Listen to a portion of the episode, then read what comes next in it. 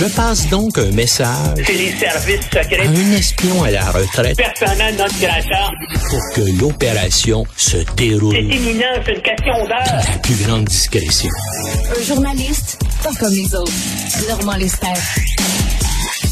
Alors, euh, des missiles sont tombés euh, en Pologne. Ils ont tué deux personnes et ce sont des missiles, paraît-il, euh, ukrainiens. En tout cas, ça arrange tout le monde. Euh, euh, Normand, est-ce que c'est trop beau pour être vrai?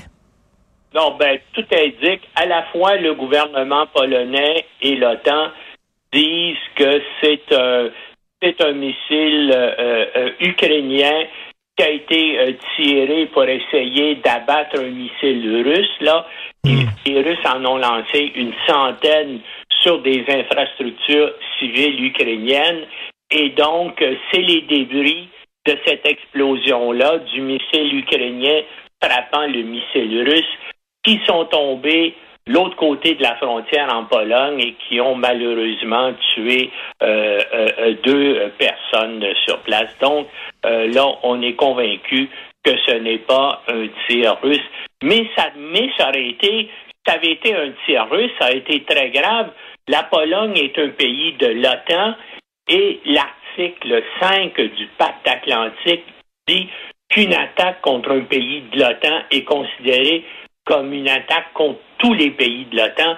Donc, euh, euh, euh, le pacte atlantique dans son ensemble aurait été obligé d'agir contre la, la Russie. Mais Richard, c'est quand même dangereux cette guerre-là, parce que là, c'est un incident qu'on a réussi assez rapidement à éclaircir. Mais pense à tous les avions, à tous les tirs qui sont faits chaque jour, puis effectivement, euh, avec hein, puis regarde le nom, excuse-moi, les Russes ont tiré là depuis euh, février dernier probablement plus de 1000 missiles contre des objectifs en Ukraine.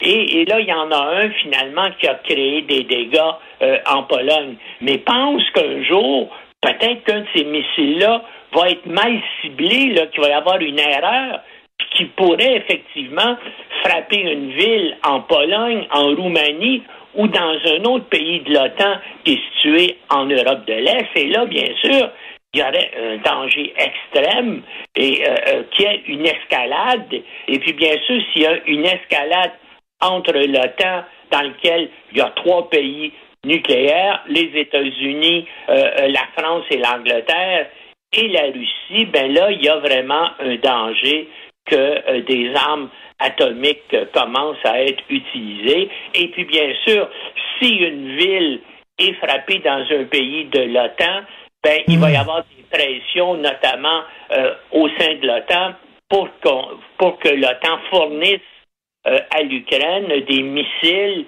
qui sont capables de frapper des cibles en territoire russe.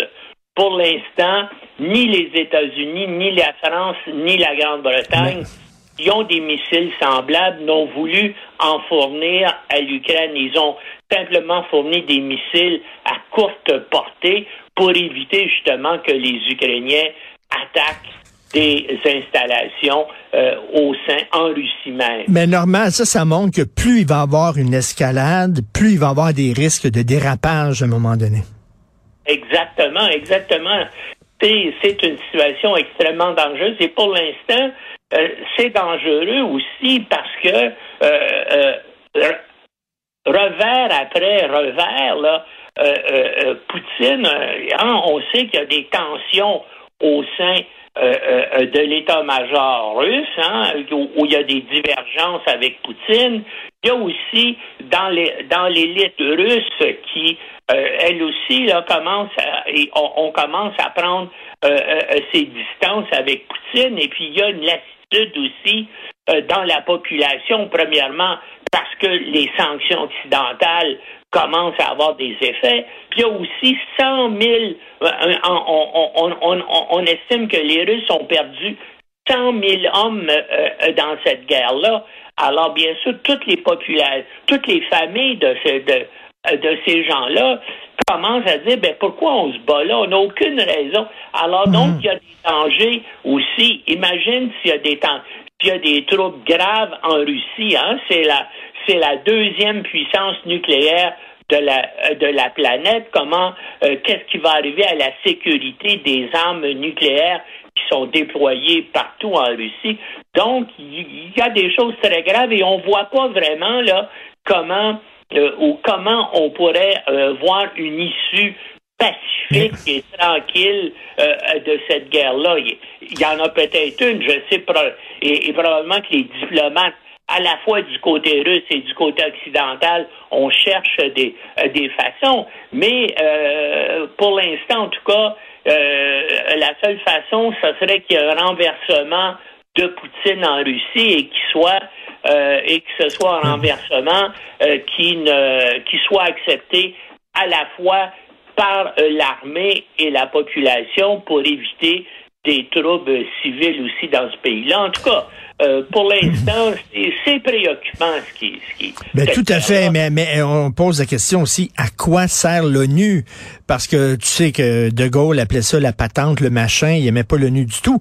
Euh, là, la Russie a un droit de veto au Conseil de sécurité, alors que la Russie est juge et partie dans ce conflit-là. C'est oui, ridicule. Mais, l'ONU, qu'est-ce que tu veux, va être toujours paralysé parce que quand ce ne sera pas les Russes qui vont avoir le, qui ont un droit de veto, ben, ça va être les Américains pour d'autres raisons. Hein. Si on regarde l'histoire de l'ONU, euh, chacune des grandes puissances, à un moment donné, s'est opposée à une initiative du Conseil de, de sécurité. C'est qu'est-ce que tu veux, c'est une euh, réalité euh, mondiale incontournable. Je, sais que les gens critiquent l'ONU. Effectivement, c'est souvent inefficace.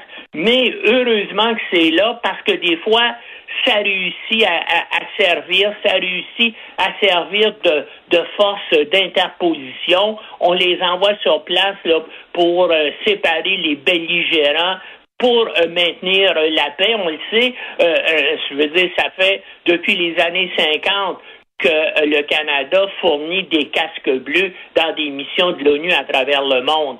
Bien sûr, l'ONU pourrait être bien efficace, mais là, on rêve parce que hein, c'est pas de sitôt qu'on va avoir un gouvernement mondial. Mais euh, ça sert euh, beaucoup de choses. Il y a aussi tous les organes spécialisés des Nations Unies dans le domaine de la santé, dans le domaine de l'alimentation, dans le domaine des réfugiés qui, euh, qui bien sûr, mhm. accomplissent des missions. Bien sûr, tout n'est pas parfait, mais euh, euh, heureusement que, que l'ONU existe. Ça pourrait être plus efficace, mais au moins ça, ça sert à quelque chose. Est-ce que Donald Trump va être le candidat du Parti républicain? J'ai hâte de voir, mais de toute façon, on s'en va aux États-Unis vers deux ans là, de, de et de, et de folie, parce que lui, hein, il, fait ça par vengeance, parce qu'il veut se, se hmm. venger, parce qu'il veut montrer qu'il n'est pas un loser.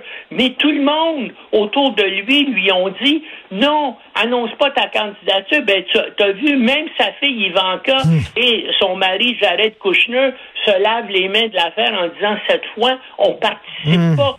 Mais Trump, qu'est-ce que tu veux, fait à sa tête. Et puis, en, plus de ça, euh, écoute, d'après moi, et puis ça, je, ben, je, le dis dans ma chronique de ce matin, la raison principale pourquoi il fait ça, c'est parce qu'il pense ainsi éviter les poursuites hmm. aux criminels qui sont inévitables contre lui dans les mois à venir. Hein?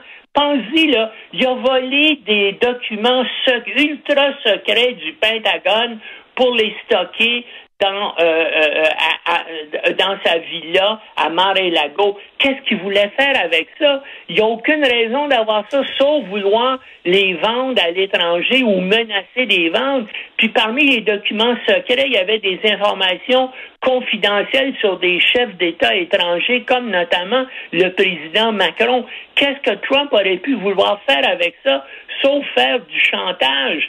Donc, il, il puis c'est pas Qu'est-ce que tu veux, même si tu un ex-président des États-Unis, si tu commets des crimes graves comme ça, c'est, c'est de l'espionnage, tu vas être poursuivi. Et lui espère, bien sûr, il va jouer ça, là. Il, aime ça se présenter comme un martyr, comme quelqu'un qui est persécuté. Et là, il va dire, voilà, on me poursuit parce que je suis candidat à la présidence des États-Unis. Mais même du côté Hmm. des républicains, l'élite républicaine ne veut plus de lui. Ils, va- ils vont probablement, même Rupert Murdoch, qui dirige Fox News, qui, qui dirige le New York Post et le Wall Street Journal, euh, le Wall Street Journal s'est prononcé contre lui en disant il faut pas qu'il se présente, il se présente quand même. Mais ce qui est, ce qui est terrible, c'est que sa base de 30, de à peu près 30% des Américains, des gens sous-doués, sous-éduqués et crédules, vont être avec lui à la vie, à la mort. Et quand le, et, et quand on va essayer de l'inculper pour de crimes, il a dit lui-même, attention, si ça arrive, il va y avoir des, euh, des troubles aux États-Unis comme on a, on, on n'en a jamais vu. Il dit lui-même, attention, si vous essayez de m'arrêter, ça va aller mal. Et, et je pense, moi, que c'est inévitable, effectivement, compte tenu du fait qu'il y a 30% des Américains qui sont derrière lui à la vie, à la mort, et que c'est le, c'est le pays où il y a le plus d'armes de guerre qui circulent sur la planète parmi les civils. Ben, Bref, bref, on n'est pas sorti du bois avec cette Bon. gang de coucous-là derrière lui. Euh, merci beaucoup. Merci, Normand Lester. On peut te lire, bien sûr, dans le Journal de Montréal. Bonne journée.